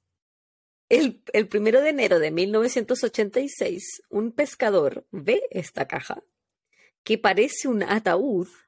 Me imaginé.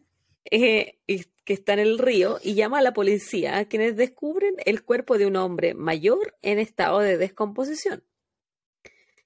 El cuerpo es identificado tres años más tarde como Everson Gilmouth, pero en el tiempo que tardaron en hacerlo, Dorotea Puente cobró su seguro social, el de Everson, y le escribía cartas a la familia de él, haciéndose pasar por Everson. Tenía tiempo, ah. buena memoria, acordarse de Asimismo, cuando la hermana de Everson llamaba a la pensión para hablar con su hermano, él siempre sospechosamente estaba fuera del lugar. O estaba durmiendo o no estaba. No, es tan que la gente duerma, o sea, a veces me pasa también. O sea, si es, si uno está llamando y quiere hablar con la Claudia, el 90% del tiempo esta mujer está durmiendo. Es un celular está en alguna parte. Y tiene mucha suerte, tiene suerte si devuelvo el llamado, porque por lo general sale un mensaje. Oh, vi que me llamaste. Excuse me. Durante los siguientes dos años, la pensión de Dorotea fue visitada por autoridades que regulaban su libertad condicional 15 veces. A pesar que estaba estipulado en su libertad condicional que no podía trabajar con personas de tercera edad o manejar cheques de seguro social de otras personas, esto no fue motivo para un nuevo arresto. O sea, lo he dicho hasta, hasta el cansancio. Esta mujer estaba violando su libertad condicional y a nadie le importó. Y a ella tampoco. Nadie. No, pero es que a ella, ¿qué le iba a importar? Si era esquizofrénica sin remordimiento. Pero a los policías, que lo, ¿cachai? Como que nadie hizo una investigación, a nadie realmente, a nadie le importaba porque le estaba robando la plata a gente que no tenía nadie que le reclamara. Y fuera lo de menos, si también una investigación le está robando la plata a viejo, ok, que se murieron, pero si a varios, ¿y cómo? Sospechoso. Yo creo que la ayudaba demasiado a la apariencia. Sí.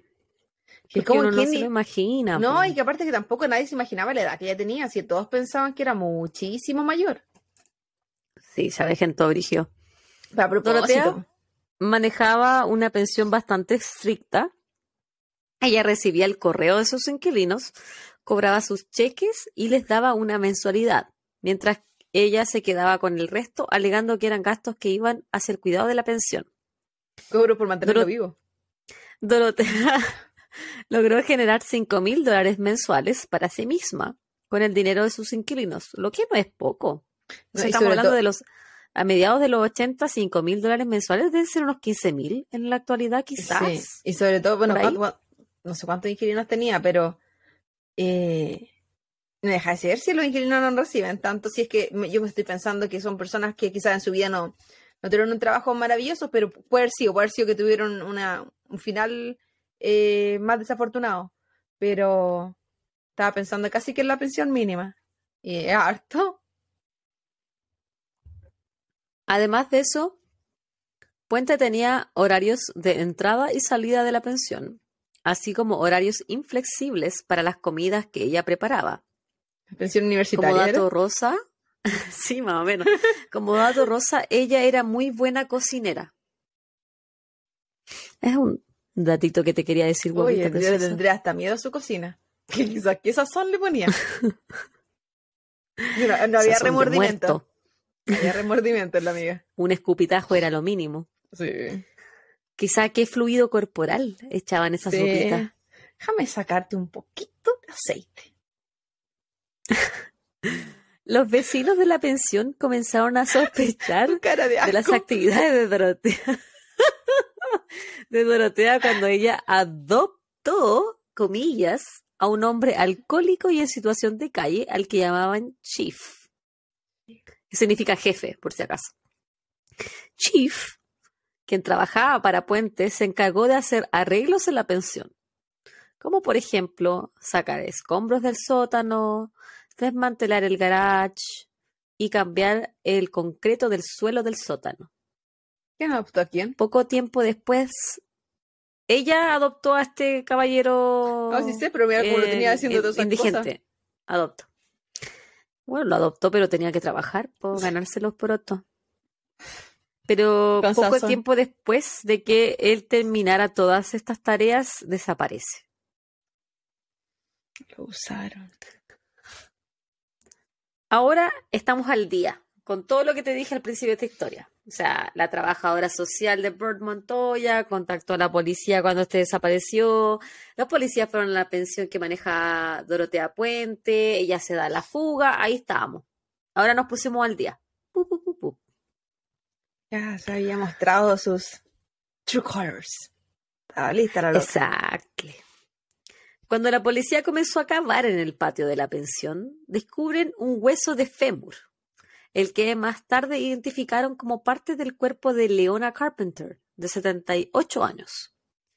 Luego de eso, y también enterrados en el patio, encontraron los cuerpos de Alberto Bert Montoya, perdón, Álvaro Bert Montoya, Dorothy Miller, de 64 años, Benjamin Fink, de 55 años, James Gallup, de 62, y Vera Faye Martin, de 64, y Betty Palmer, de 78. Los cuerpos habían sido envueltos en sábanas y luego en plástico antes de ser enterrados en el patio. Mientras la policía excavaba, Dorotea Puente huyó hacia Los Ángeles. Durante su cuarto día como fugitiva, Dorotea fue a un bar, donde conoció a un hombre mayor llamado Charles Wilkes. Ellos hablaron toda la tarde, se hicieron amigos, y a Charles les pareció un poco raro que Dorotea se viera tan interesada en su pensión de seguro social y en la posibilidad de irse a vivir juntos. Pero qué sociable, la amiga que me enseñe. Como que se dije, déjame ir, a, déjame a tomar una cosita aquí al bar de la esquina y a ver si me voy a vivir con alguien. como que pero, pero tú cachai que ella conocía a alguien y así como de buena primera. ¿Y tú cuánto ganas en tu seguro social así por ser? ¿Cuánto te llega mensual? No, es como. cachai? Uno fuera una primera cita y tú preguntáis de una, ¿y cuánto ganáis? Así como por ser. Ay, bueno, hay gente. Me, imagino que hay. Sí, porque. Pero yo no sería capaz de eso. No, bueno, yo tampoco sé yo no yo tampoco sé lo que es ir a una cita ya, pues, o sea, si llevo eh, tantos años con el Esteban que yo no sabría ser soltera. Ah, bueno. Yo no Sería la persona más. Yo no sé ser soltera, igual llevar todo rato. lo juro que es una wea terrible. No lo recomiendo. No lo recomiendo. Si cualquier cosa que ustedes le digan, sean solteros los 30, no, no, no, le están vendiendo, es una falsa publicidad. No, no. Es lo que votó la ola. Esos somos los que estamos. no crean, eso no es cierto. Weona, tú, cualquier persona que estuviera contigo sería muy afortunado, porque eres una gran persona. Eh, amiga, tú ya te acostumbraste a los problemas mentales, pero no, como tú sola, pero una gran persona. Una gran persona. Sí. una súper buena mamá y papito, pero ahí. Eres Aparte eres muy buena amiga, yo insisto. Pero estamos Nadie de pareja. dormiría con mi bebé. Yo les voy a decir, chiquillo. La Claudita, la primera vez que conocí a mi guaguita, mi guaguita tenía seis meses y yo en esa época dormía dos o quizá a lo más tres horas diarias. Y estaba, pero a punto del ataque cardíaco por toda la cafeína que le chantaba a este pequito cuerpo. Y la Claudita me dijo, amiga, yo la veo en la noche, no te preocupes. Y yo me fui a tu... ¿Cuánto rato nos fuimos? ¿Unos cinco días quizás? Sí. ¿Cuatro días? Y, la Claudia durmió, todas esas noches durmió con mi guagua y era la primera vez que yo dormía eh, en meses. Entonces, si hay una persona que, que hace eso por ti, cuando ellos no tienen bebés humanos, es una gran persona. Tú eres una gran persona, bebé, mi amor. Fuera de eso. Loca. No, no, Aparte, no, no, no, no, no, loca te dije a ti, no a mí. Ah, bueno, también. A ver, bueno, ¿para qué, para qué voy a mentir? Pero, eh, fuera de eso, Javi, yo te la, yo te la veo el guate de visita. y, tú, y tú así carrete en tu casa. Yo te la veo el guate de visita. Mucho, mucho, mucho voto ajeno. Hay mucha historia en ese guate de gente que se queda dormida. Es que yo vivía una vida de loco antes de ser mamá. Una loquilla. Pero bueno. Ya, mm. entonces ella conoce a este hombre y la, la, pareja se puso de acuerdo para el día siguiente ir de compras. Como yo me imagino que iban a comprar los muebles de la casa. Que se iban a vivir juntos. Me cagó. Pero cuando Charles volvió a su departamento y prende la televisión, reconoció las noticias el rostro de Dorotea Puente y le dio aviso a las autoridades. Es que yo creo que pasa con esa gente, es que como son tan mayores, ella no era tan mayor, pero la gente con la que ella se buscaba era tan mayor, es que no tienen tiempo para perder, ¿cachai? La posibilidad de que encuentren a alguien que, que quieran tener una relación o algo, y me refiero así como proyectarse, de repente es difícil cuando son muy mayores. Y en volar se encuentran así, se sienten súper, súper afortunados por haber encontrado a esa persona. Y ella se aprovechaba nuevamente de la vulnerabilidad, de la soledad de alguien en sus setentas. Sí. Entonces, obviamente piensan hacer todo más rápido. Si quizás piensan o pensaron que... Es el amor de mi vida. Les tocó la suerte, ¿cachai? La suerte volvió a su vida. Le volvió a parecer una mujer que les, estaba interesada en ellos. Entonces, eh, nuevamente jugando con la vulnerabilidad de la soledad súper presente en el adulto mayor en general. Sí. sí. Horas más tarde, la policía rodeó el cuarto número 31 del motel Royal Vikings, donde se hospedaba Puente. Se la llevaron al aeropuerto, donde la suben a un avión directo a Sacramento. Aquí se encontraron con reporteros los cuales pudieron conversar con Puente, quien les dijo, comillas, yo no he matado a nadie. Los cheques los cobré. Sí. Cierro comillas. No sé, esa hacía la loca. La autopsia de los cadáveres encontrados arrojó que estos murieron por una variedad de drogas. Anticonvulsionantes, antidepresivos, antipsicóticos, analgésicos y tranquilizantes fueron encontrados en los cuerpos de las víctimas. El cóctel. Todos los fallecidos, un cóctel rígido, tenían en común la presencia de un sedante llamado Dalmane. Dorotea Puente obtuvo entre octubre de 1985 y noviembre de 1988 más de tres docenas de recetas médicas de 30 pastillas cada una de este fármaco. ¿Y cómo se conseguía eso? Y aquí te lo voy a contar. Se supone que obtuvo este medicamento con la excusa de ayudar a dormir a sus pensionistas. Al menos eso le había informado a los médicos que firmaron estas prescripciones. Pero bien hueón en los médicos. A ver, te voy a decir lo mismo. Porque ¿quién te hace una receta por alguien que no ha visto? ¿Qué tipo de médico es ese? ¿Dónde está la evaluación del paciente, la anamnesis, el examen toxicológico, el examen sanguíneo, algo? Una vez que aquí la wea también con la farmacia y las recetas, toda la mierda. Pero la negocio. buena porque acá, no, por ejemplo en Chile tú puedes comprar amoxicilina sin receta. Acá no se puede. No, pues ciertos medicamentos que son muy por receta y ciertos medicamentos que no. Pero aquí la cantidad de medicamentos que igual podéis comprar en. ¿Cómo se llama? En vitrina. Yo creo que está, está mucho más. fuerte. Pero, ¿qué, ¿qué medicamento estás hablando tú? Que sea En general, cualquier medicamento. Sí, yo encuentro aquí en general, incluso los analgésicos son más fuertes que Chile. Eh, a mí nunca me pasó en Chile sentirme con medicamentos para el resfrío y yo me quedaba volar. Aquí me pasó un año que llegué muy enferma de Chile por el viaje, por el la vuelta, ¿cachai? De repente el puro avión y el cambio de temperatura, cambio de clima, cambio de todo. Por lo general siempre, me enfermo, cuando viajo. Siempre, me enfermo la primera semana que vuelvo, siempre. Y tomando medicamento para el resfrío y qué sé yo, eh, yo no me acuerdo nada de esa semana, por ejemplo. A ese nivel de volada yo estaba con medicamento para el resfrío. Qué bien, Claudia, a mí no me ha pasado eso. y a mí me pasa que no me acuerdo porque me vuelo, pero de la marihuana. no, yo me acuerdo haberle comentado a mis compañeros en esa época donde trabajaba en Marshall. Eh, de haberle dicho que yo me sentía como volada. Decía, yo, te mandaba riendo todo rotando, hi. Pero la weá del. Era como medicamento para el resfrío nomás. Sí, como eso pues, eh, líquido. No, a mí no me pasa. típico casi volar hasta de niñita. pero yo encuentro que los medicamentos de acá, mis papás también encuentran que los medicamentos de acá son más fuertes. Así que no soy solo yo el rival más débil. No sé. Mi hermano ah, encontró que era maravilloso. Mi familia que vino así como, esto es como la medicina moderna. Me lo llevo. Sí. Me lo llevo, qué rico. Maravilla. Sí, Cuático. El juicio de Dorotea Puente comenzó en octubre de 1992 y tuvo una duración de un año. Largo el juicio igual. John O'Mara, el abogado de la fiscalía, llamó a más de 130 testigos.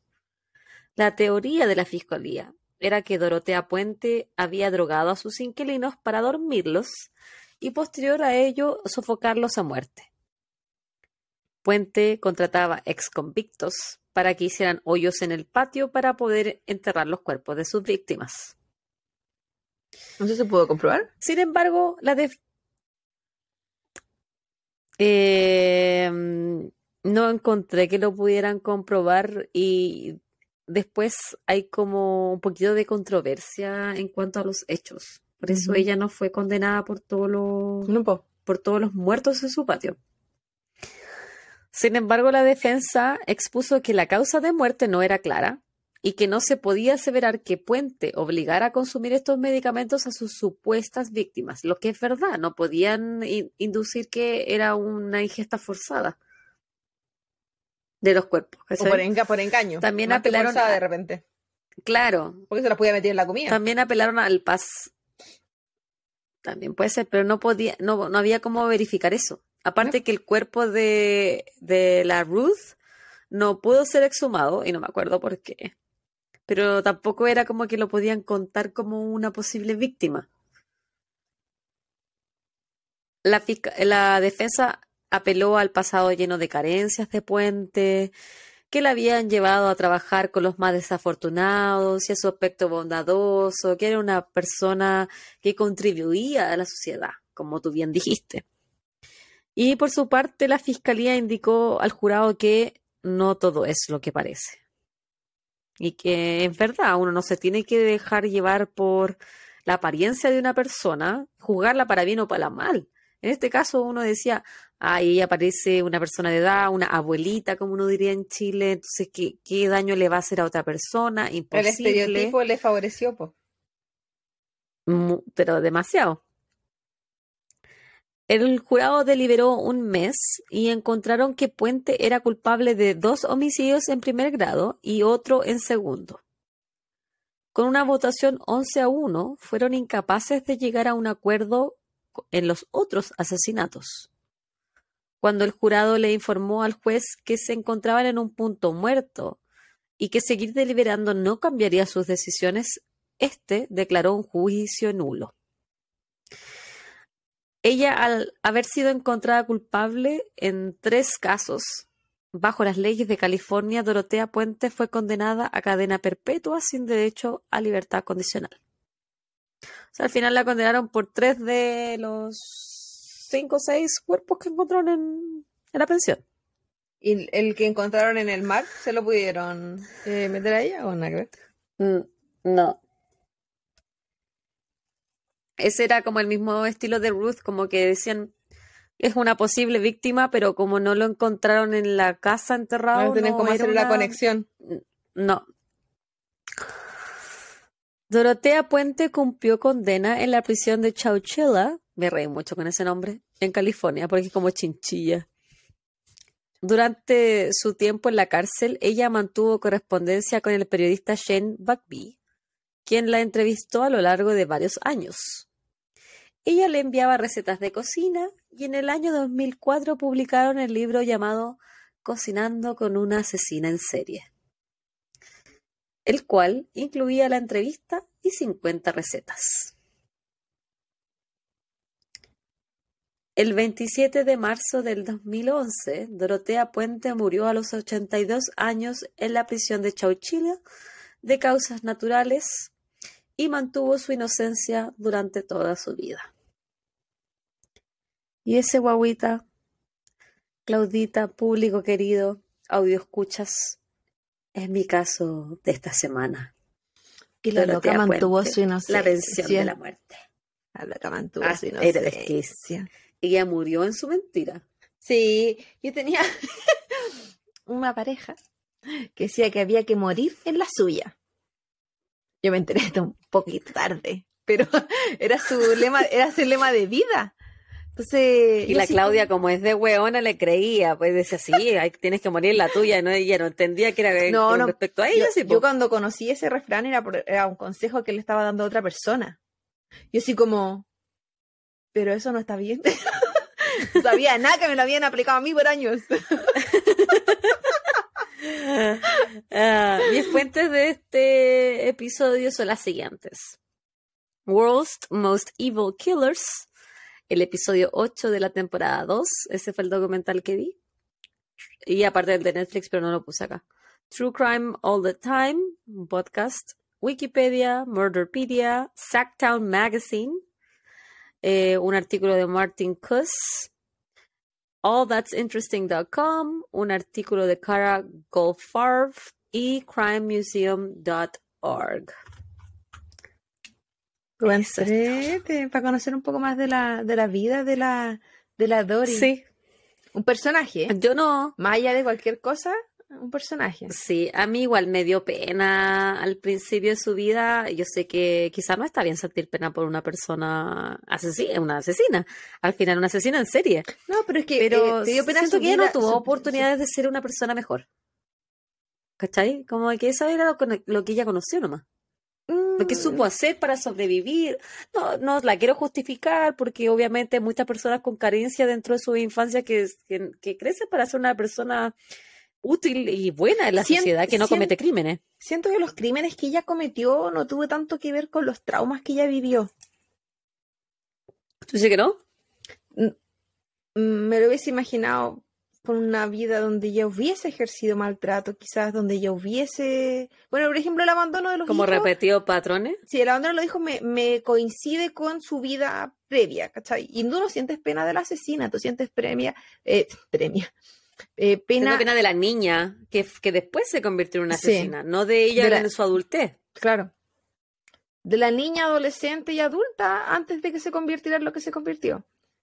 Antes de ser la mujer que tomó las decisiones que tomó. Pero me pasa con ella que es como las decisiones que ella tomó finalmente en su adultez eh, fueron de aprovechamiento, estafa y asesinato. Y eso habla más de una persona con otro tipo de características, como gente, como eso, de esa gente como que la aprovechadora, de que intentan, eh, no de sobrevivencia, sino que de, es como que mi vida va a ser a costa de la tuya, ¿cachai? Donde para ellas Aprovechamiento. el, el fin justificaba los medios donde las personas no eran personas. Y menos las personas que ella elegía, pues, eran... Eran números, eran cheques. Sí, pues eran, eran... una oportunidad de un mejor pasar. ella, Era, ella era oportunista. Ella era una mujer ¿Mm? muy oportunista. Pero sí me da pena su versión infantil. Ah, sí, también, porque no, nadie, nadie, nadie merece tener esa infancia. Nadie merece tener esa adolescencia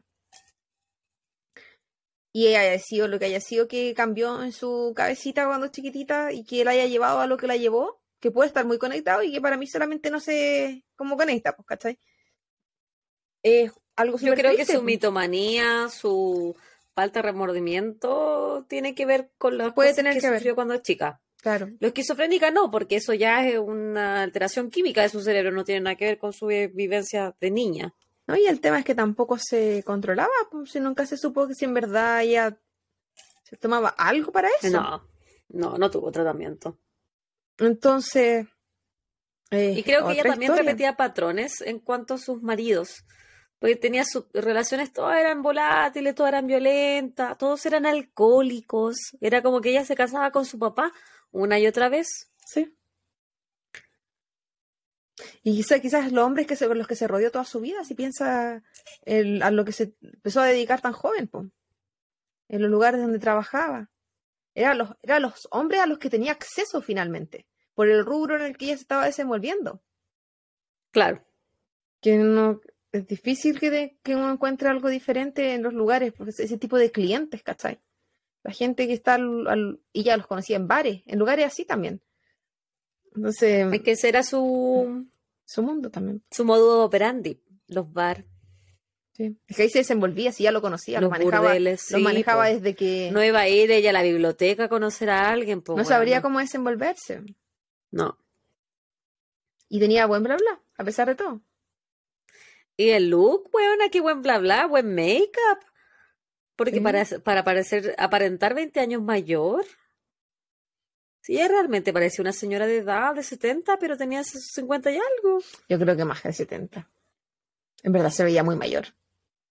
Después eh, eh, mandé una foto que vamos a subir al post que, que sí sale mayor, que es cuando ya está en la cárcel. Sí, cuando es realmente mayor. 70, 80 años. Cuando es realmente mayor, ahí realmente se ve como una señora de la edad que se suponía la gente pensaba que tenía. Me acuerdo cuando vi el reportaje que la, eh, la asistente social que estaba a cargo de, digamos, como la que abrió todo esto, la que sospechó porque La Judy, ella, ella no podía creer la edad que tenía cuando supo. O sea que Sí. eh, eh, no, no entendía. Cuando ella sobre supo, todo para una persona blanca, Sí. porque las blancas, bueno, las blancas envejecen mal, pero, pero nunca tan mal.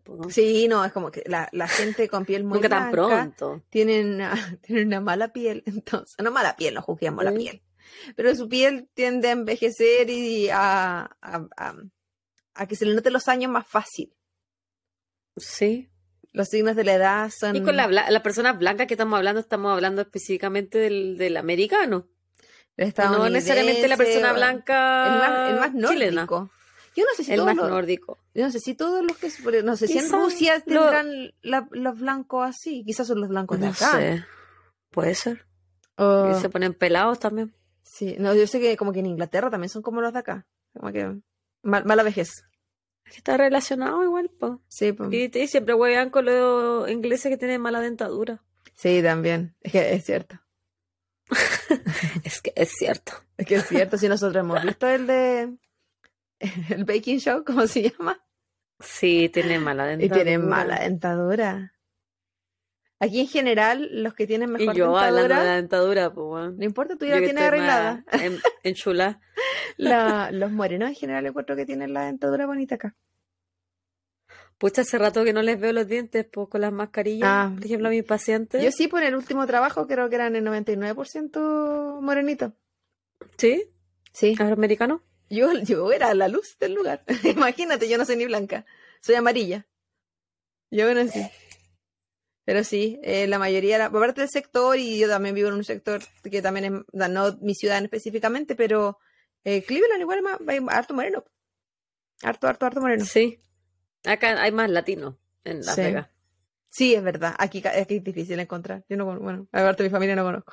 Es que estamos más cerca de la frontera, yo creo. Sí, es que también es por el que- clima. Los latinos no se van a venir a cagar de frío. Algunos ya todo. se van a Nueva York. Si quieren cagarse de frío, se van a Nueva York.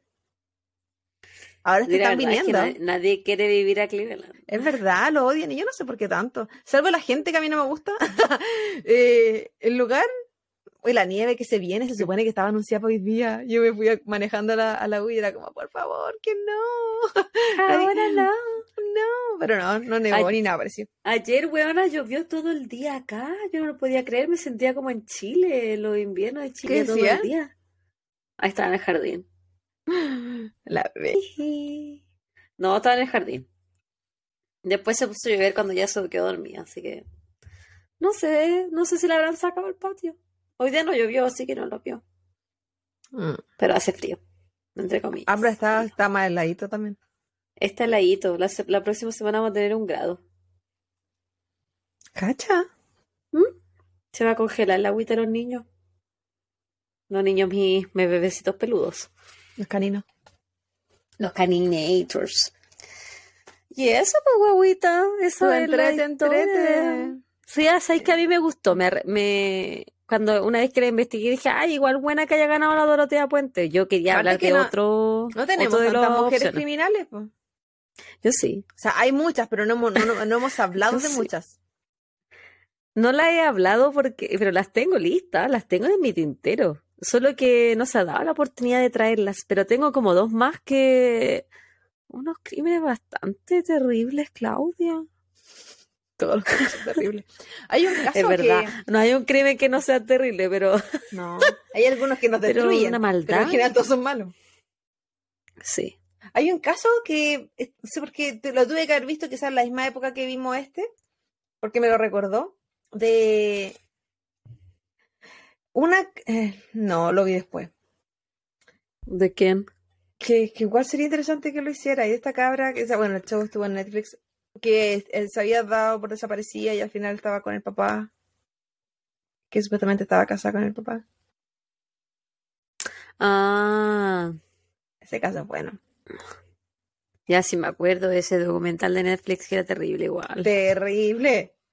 Pero, sí. pero súper interesante. Muy interesante la historia. Sí. Ella sí que estuvo destinada a sufrir. Ella, su vida. destinada a sufrir. Su vida, una mierda. Pobrecita. Terrible. terrible. Terrible. A cargo de su. The Girl in the Picture se llama el documental. La niña en la foto. Eh, bueno, bueno, no, terrible. Yo siento que, que desde que me convertí en mamá, porque yo antes de verdad, chiquillo, era sociópata. Yo no tenía muchos sentimientos. Era como bien.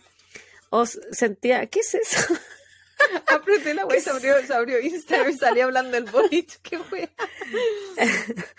Yo tenía como, no sé, muy poco sentimiento en realidad. Era, no tenía empatía, pero para nada. Y, y ahora que soy mamá, como que los documentales me afectan mucho eh, me hacen sufrir, como de verdad que yo lo siento en mi piel. Tengo empatía, cosas que antes no, no tenía. le digo a la Claudia, pero esto es normal que yo me sienta así.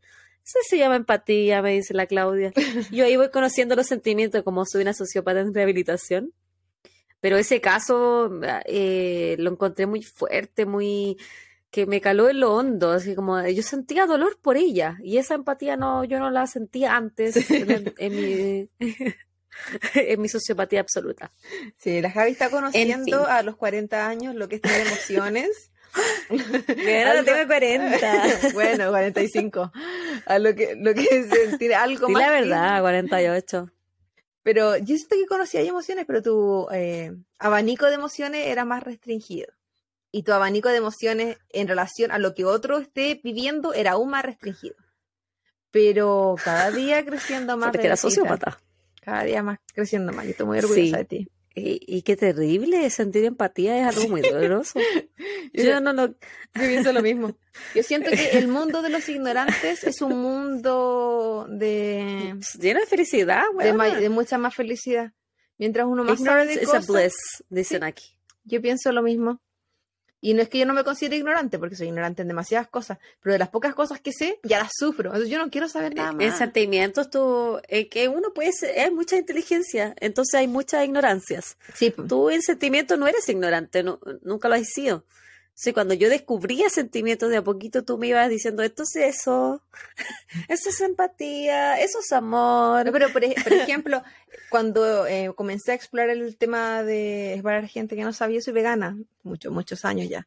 Entonces, cuando empecé a explorar el tema de eh, la alimentación y los animales y qué sé yo, claro, para mí fue no había una vuelta atrás por el sufrimiento que había detrás, por tantas, tantas cosas y hay un sin fin de razones de por qué estoy en lo que estoy porque soy lo que soy. Pero es como, porque la gente que come lo que sea, por ejemplo, porque viven en, o en la ignorancia y también la decisión de que no le importa. También está bien, yo no, no juzgo a nadie, cada loco con su tema. Pero yo antes de conocerlo también vivía en eso y era muy feliz comiendo lo que fuera, ¿cachai? Hasta que te conocí y vi la vida con dolor.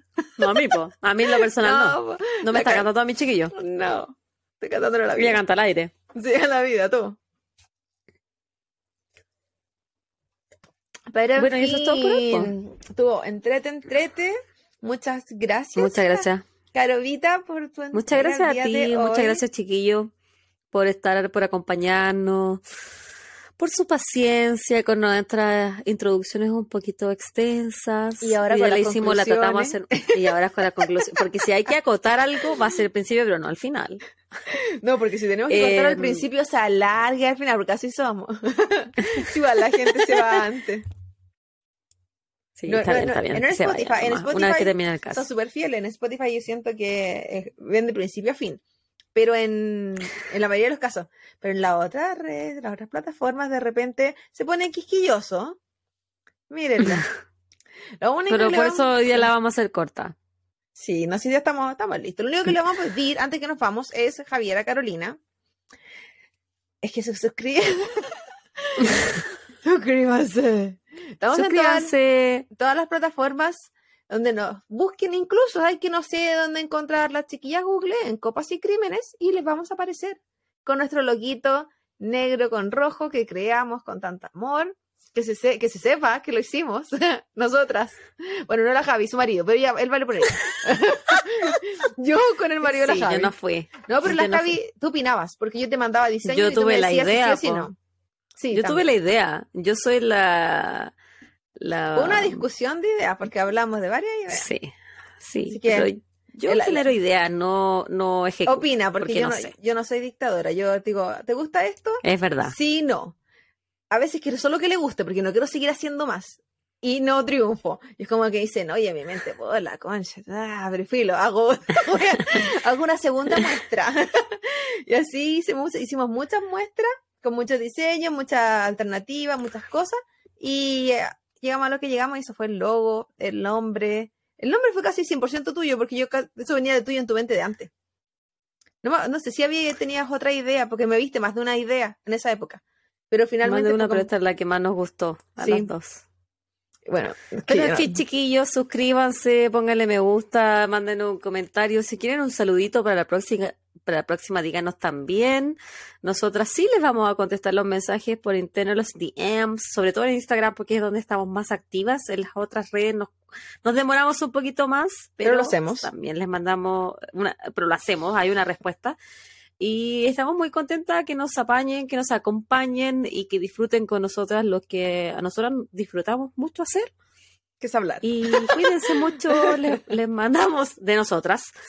Les mandamos un besito, un abrazo virtual, que tengan un precioso, hermoso comienzo de su semana, si es que es lunes o su fin de semana, si es que nos están escuchando un día viernes en un viaje largo, donde quieran que nos escuchen, pero que nos escuchen, esa es la idea y los queremos mucho. Besitos y abrazos. Mira, cachen que hasta la Javi le dice que los quiere. Yo me demoré cinco años o que me lo dijera.